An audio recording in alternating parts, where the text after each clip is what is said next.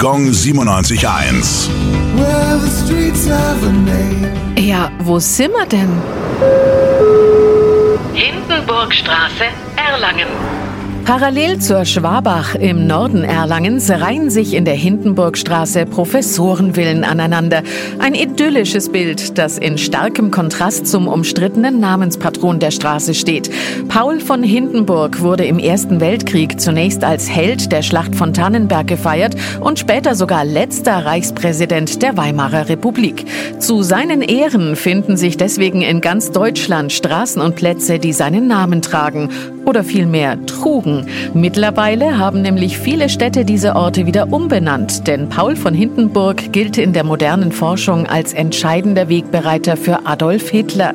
In Erlangen bleibt aber vorerst alles beim Alten und die Schwabach plätschert weiter hinter den Villen in der Hindenburgstraße entlang. Gong 97.1. Well,